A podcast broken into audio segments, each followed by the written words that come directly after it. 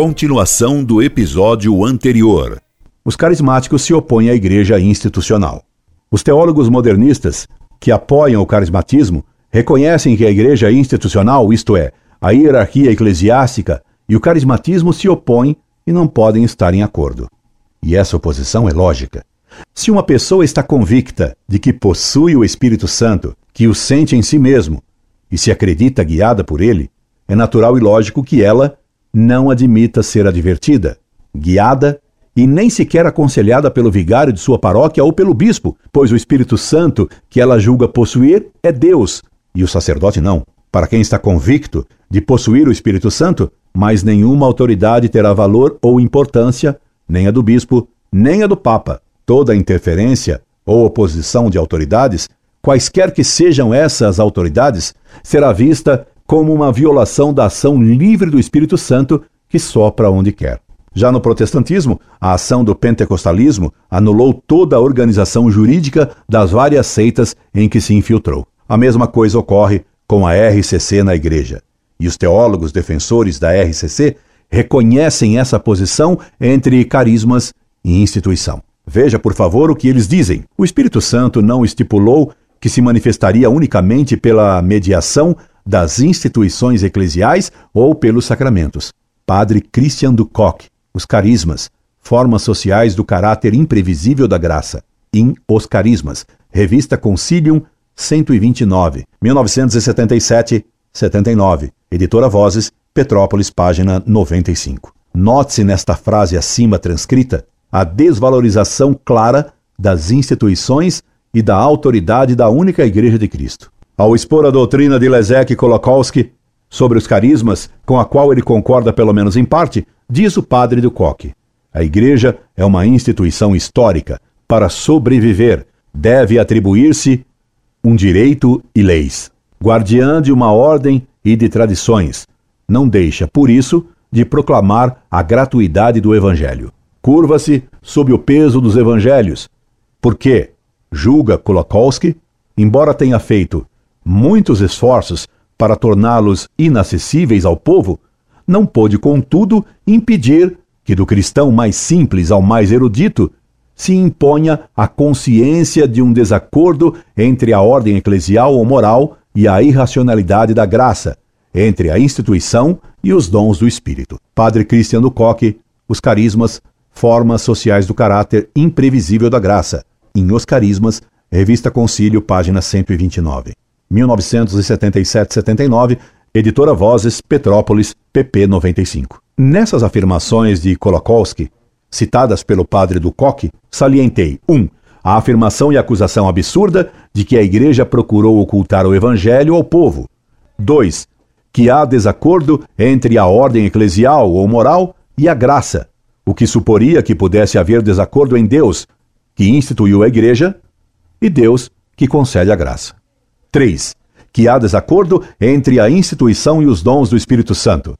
Portanto, que haveria desacordo entre Cristo Deus e o Espírito Santo, o que é um absurdo e uma grosseiríssima heresia. Repito, é claro que isso não é ensinado ao povo direta e claramente, mas se diz continuamente ao povo que o Espírito sopra onde quer. Se convencem as pessoas que elas, de fato, possuem Deus em si mesmas. E assim, se estimula o seu orgulho que as leva para se sentirem independentes das autoridades da Igreja. Veja, prezado, mais esse texto abaixo, transcrito do mesmo autor e do mesmo livro, citando a doutrina de Kolakowski, sem condená-la expressamente. Se a Igreja julga os carismas, em última instância, ela julga Deus. E quer queiramos, quer não, a lei domina a graça. Mas, se cada qual decide por si sobre a verdade da comunicação divina, se o único critério de autenticidade divina é a experiência daquele que aprende a voz do Espírito em seu coração, a Igreja não tem razão de ser. Padre Christian Ducoc, Os Carismas, Formas Sociais do Caráter Imprevisível da Graça. In Os Carismas, Revista Concílio, página 129, 1977-1979, Editora Vozes, Petrópolis, pp 95-96. Nessa afirmação, há uma clara colocação dos carismas acima da autoridade eclesiástica, Para quem tem os carismas, a igreja não tem razão de ser. E ainda, no reino consumado não haverá instituição nem carisma. Mas, por enquanto, no tempo e na história, a igreja traz em sua essência uma contradição, no sentido atual do termo, que, como dissemos, só se resolverá no reino. Contradição, oposição entre seus dois movimentos constitutivos, instituição profética. Henrique Duzel, Diferenciação dos Carismas, in Os Carismas, Revista Concilium, página 129, 1977-79, editora Vozes, Petrópolis, 58. Diz mais esse autor que defende ao mesmo tempo o carismatismo e a teologia da libertação. Desde Joana d'Arc, a instituição deveria, com muito receio, cuidar-se para não matar o carisma. Henrique Duzel, Diferenciação dos Carismas. In Os Carismas, Revista Concilium 129, 1977-79, Petrópolis, Editora Vozes, página 53. Repare como o autor desse despautério afirma, sem constrangimento, que a Igreja, enquanto instituição, é que matou Santa Joana d'Arc, e não o bispo Cuchon, que se vendeu aos ingleses para obter deles a nomeação para o bispado de Paris, porque há bispos cuja orgulhosa sede de grandeza os faz se abaixarem para colher no chão a mitra que ambicionam. Hoje se costuma, com toda facilidade, culpar a Igreja pelos crimes cometidos pelos homens que nela algum dia tiveram alguma autoridade. Consequentemente, os carismáticos não deveriam estar subordinados a nenhuma autoridade da Igreja, nem mesmo ao Papa. É o que vai dizer um outro autor carismático, o padre do Coque, expondo e não se opondo uma ideia de Kolakowski.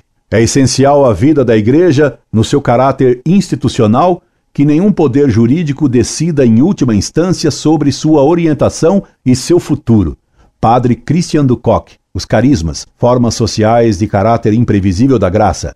In Os Carismas, Revista Concilium, 129, 1977-79, Editora Vozes, Petrópolis, página 98. Ficou claro? Nenhum poder jurídico inclui o poder do Papa. Nem o Papa poderia se atrever a dirigir, censurar ou orientar os que possuem os carismas, pois que eles são guiados e orientados pelo próprio Espírito Santo Deus. E ainda, os carismas não dependem unicamente das meras instâncias jurídicas ou legalmente determináveis.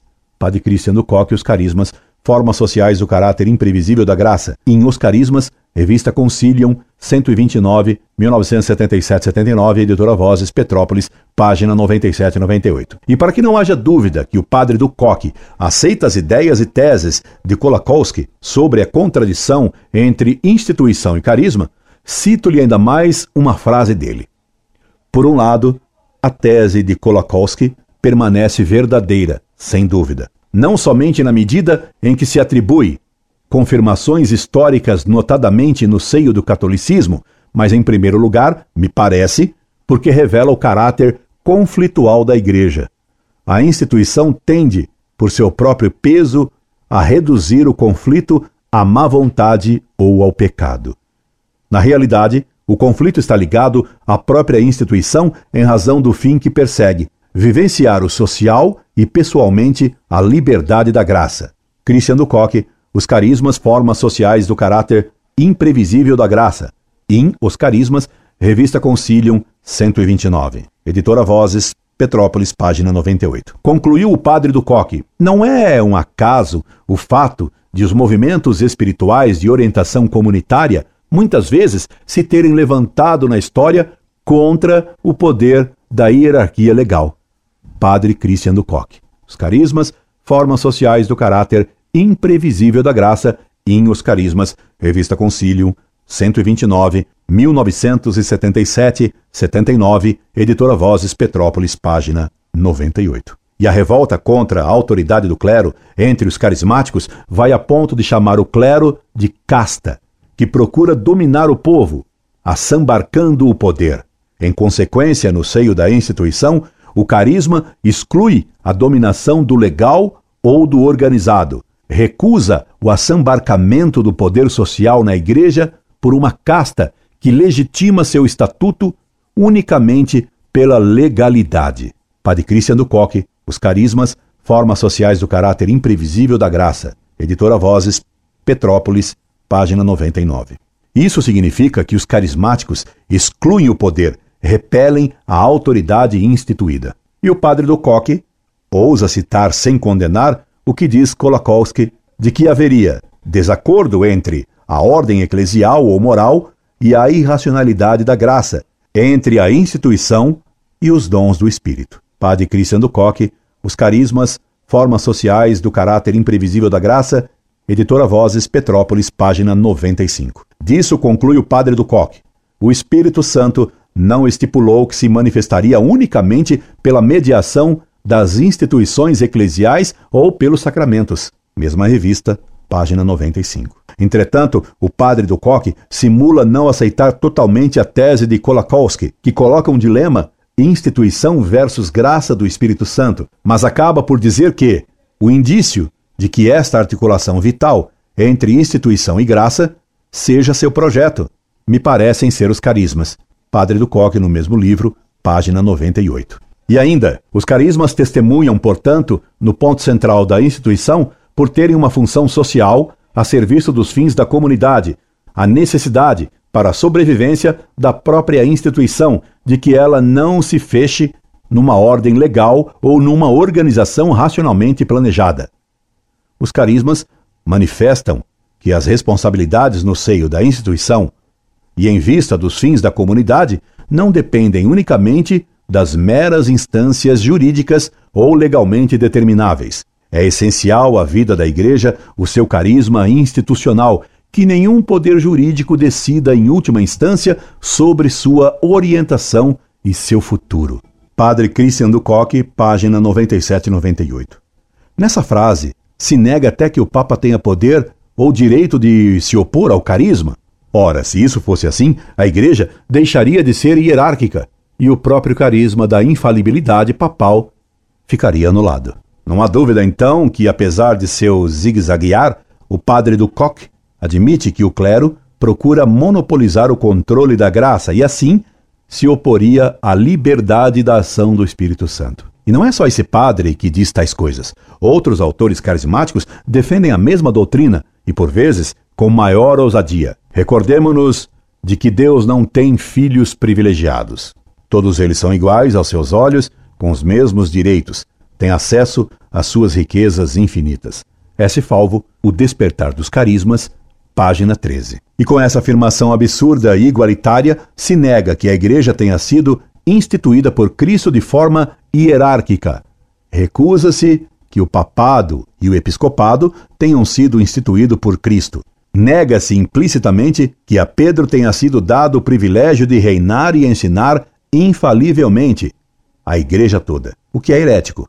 Recusa-se implicitamente até mesmo que Nossa Senhora tenha sido privilegiada sobre todos os homens com a Imaculada. Por isso, esse mesmo autor carismático nega que a Igreja seja uma monarquia, nega o poder do Papa ao dizer que é sintomático o fato de que o despertar dos carismas na Igreja esteja acontecendo justamente hoje, quando em todas as comunidades, seja qual for a sua inspiração, reina um clima de democracia, onde os membros já não suportam ser orientados por um chefe.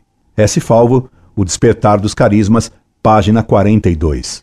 Veja, meu caro, como se sabota o dogma da monarquia papal, pregando uma democracia eclesial anti-evangélica. Veja como se prega a rebelião contra a autoridade, inclusive do Papa.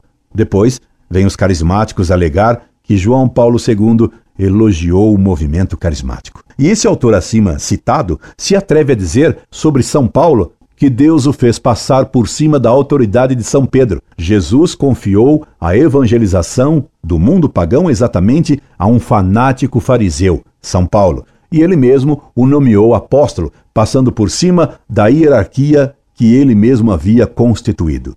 S. Falvo, A Hora do Espírito Santo, Paulina, São Paulo, 1986, página 27.